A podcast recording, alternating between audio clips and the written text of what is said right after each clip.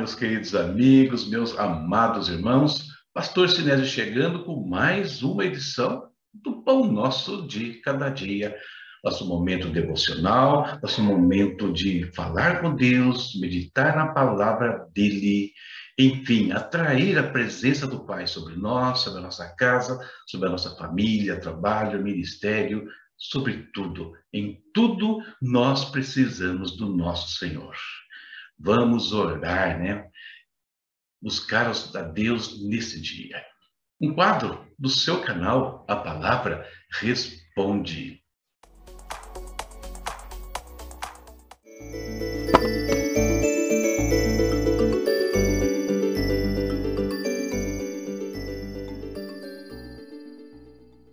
Indo para o nosso momento de oração, queridos, temos a intercessão pelo pastor Eliel, pela pastora Terezinha, pelo pastor Lécio Ponto, orar por aqueles que estão enfermos, por questões financeiras, pelo nosso Brasil, pela igreja brasileira também. Tudo isso motivo para a gente clamar ao Senhor, como temos feito todos os dias.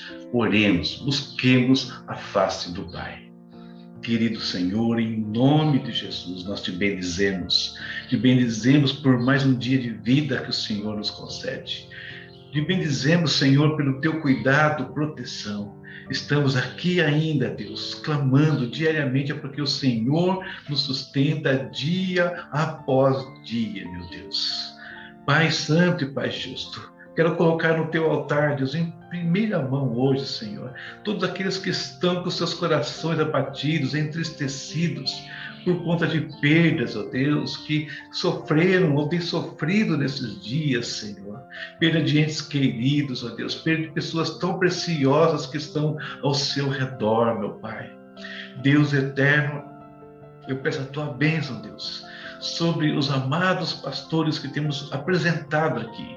Pastor Iriel de São Paulo, a pastora Terezinha de Itajubá, Deus, lá de Minas, Pai, o pastor Lécio, lá do Paraná, Senhor, servos do Senhor que atravessam momentos difíceis, que precisam mais do que nunca que o teu Espírito faça como fez com Sansão, se apodere deles, Deus, dê força, renove, restaure as suas vidas, Pai, em todos os aspectos, dê força às suas mãos, Pai, para enfrentar os desafios diários, meu Deus.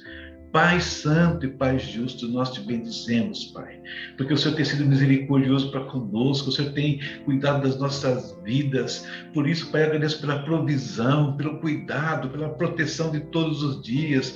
Peço a tua bênção, Deus, na vida dos teus filhos que estão atravessando dificuldades financeiras. Visita, Senhor Abre portas de trabalho, Deus. Prospera o trabalho, prospera os negócios, Deus. Traz estratégias de crescimento e desenvolvimento para cada um, meu Pai. Em nome de Jesus, Pai, traz a solução, a provisão para quitarem as suas dívidas, essas que se formaram por conta, Pai, da pandemia e de outros imprevistos, meu Deus. Pai Santo e Pai Justo, eu te peço, sê com eles, meu Deus. Visita aqueles que estão enfermos também. Repreendemos agora todo motivo, Pai, que tem trazido aflição, angústia à vida dos teus filhos, tem afastado eles do ambiente de trabalho, a vida do ministério, Senhor. Quebra todo mal em nome de Jesus. Colocamos no teu altar, Senhor, a nação brasileira, mais uma vez, clamando, intercedendo, Senhor, para que tu intervenhas aqui, Pai, para que tu mostres o teu poder àqueles que pensam que possuem algum poder neste mundo, meu Deus. Pai, como nós não somos nada, vimos aí alguns dias atrás um evento trágico, Senhor, uma família inteira, Deus, pessoas, Deus, de posses, Deus, de muita importância numa cidade, mas que por um acidente, Pai, se foi, meu Deus. Mostrando, Pai, como nós não somos nada, Pai. Eu peço que o Senhor guarde os corações da família, daqueles que eh, eh, sofrem essa perda ali na cidade de Piracicaba, agora também, meu Pai. Cuida deles, meu Deus, em nome de Jesus.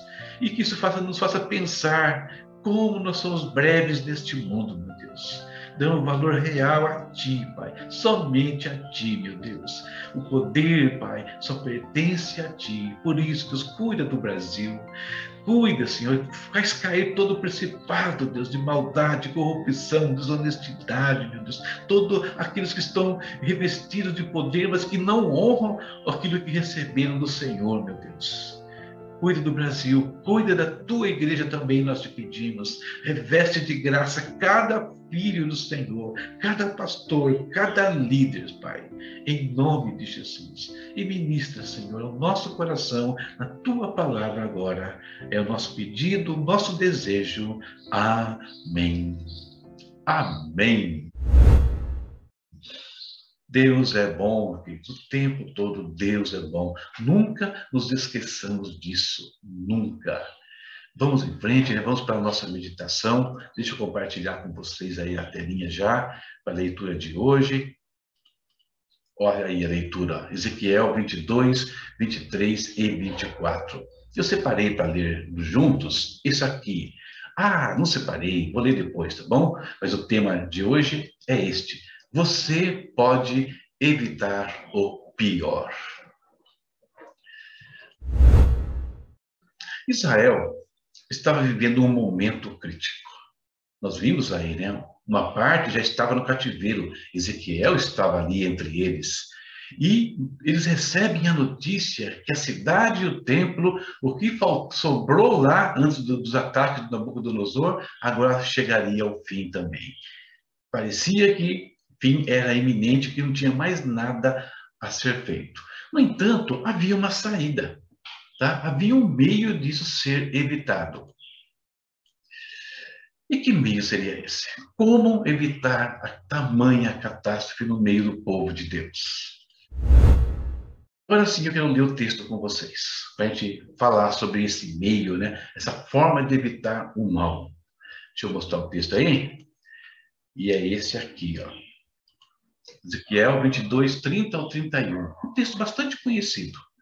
Procurei entre eles um homem que se erguesse o um muro e se pusesse na brecha diante de mim e em favor da terra, para que eu não a destruísse, mas não encontrei nem um só. Por isso derramei a minha ira sobre eles e os consumirei com o meu grande furor. Sofrerão as consequências de tudo que eles fizeram. Palavra do soberano Senhor. Olha só. E aí você já entende para onde vai a nossa reflexão hoje, né? O que é esse modo que pode evitar o pior numa situação de mal, numa situação de catástrofe. O escape, queridos, então, que a gente vai ver aqui, seria a intercessão. E quando nós olhamos né, para as Escrituras, nós encontramos diversos exemplos de intercessores, diversas situações onde pessoas clamaram né, por, por uma outra, ou por, por um grupo, ou por um país, e Deus se manifestou. Um dos casos mais interessantes que nós temos é o de Moisés, né, lá no deserto ainda. Ali, o povo, para variar, né, se rebelou contra Deus, Deus se irou contra o povo e por um instante Deus falou em destruir e Moisés entra em ação. Olha o que ele vai, que ele fala para o Senhor, né? Moisés, porém, suplicou ao Senhor, o seu Deus, clamando: Ó Senhor, por que se acenderia a tua ira contra este povo, que tiraste do Egito com grande poder e forte mão? Porque diriam os egípcios, foi com intenção maligna que ele os libertou, para matá-los nos montes e banidos da face da terra. Arrepende do fogo da tua ira, tem piedade, e não traz este mal sobre o teu povo. Bom, a leitura da sequência, da sequência ali, dos eventos, nós vamos ver que Deus atendeu a oração de Moisés e que o mal foi evitado por conta da oração de um homem. E nessa fala de intercessão aqui, né, lendo o evento de Moisés, as palavras do Senhor Ezequiel, nós podemos tirar algumas lições sobre intercessão. Né? Quatro lições eu, eu pensei aqui. Primeiro, não importa a quantidade de intercessores, importa a qualidade. Por quê? Porque Deus procurou se tinha pelo menos um homem que estivesse clamando. Lá no deserto, nós vemos que foi um homem que clamou ao Senhor em favor do povo de Israel. E esse um único homem seria suficiente, foi suficiente para evitar o mal. Então, nossa intercessão depende de a gente ter um monte de intercessores.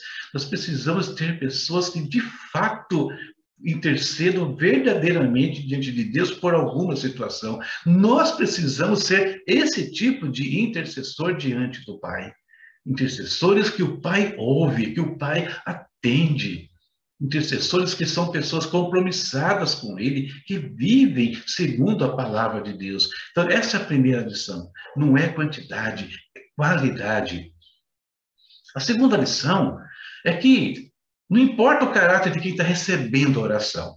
Às vezes nós achamos que algumas pessoas não têm mais jeito, não adianta orar. Queridos, não é isso. Não importa o caráter, não importa é, sobre o que nós estamos orando.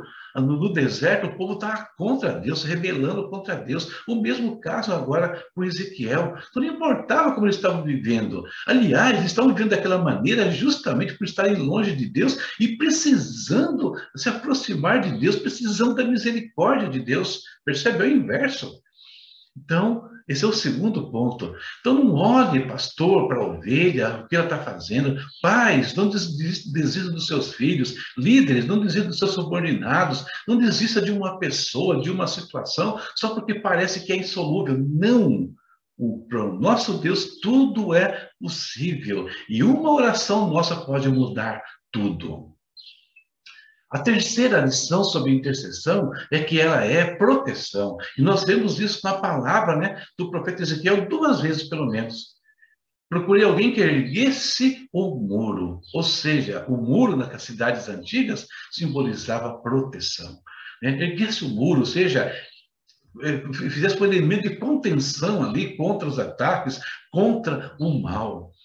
Ou se colocasse na brecha, às vezes as pessoas, né, elas tem atitudes que abrem brechas na sua vida para o mal entrar, para que o, a, coisas ruins aconteçam. Então, o intercessor, ele tapa o muro, ele vai aí com um tampão e fica na brecha, vigiando, atento, clamando a Deus para que o mal não entre e, se possível, fechar né, aquela ruptura. E por último, né, intercessor é aquele que está disposto a dar a vida, se você lê o texto de Moisés, ele fala: risca-me, se for o caso, risca o meu nome do teu livro, mas poupa esse povo. Está disposto a dar a vida. Ele não precisou chegar a esse ponto, mas Jesus chegou. Jesus entregou a vida dele por sua causa, por minha causa, né? para que nós não precisássemos morrer e tivéssemos a vida eterna diante de Deus. Percebe? Então, disposição para dar a vida.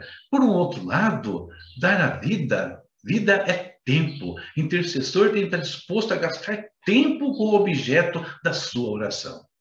Então, essas quatro lições aqui eu queria firmar sobre intercessão com vocês hoje, muito importantes.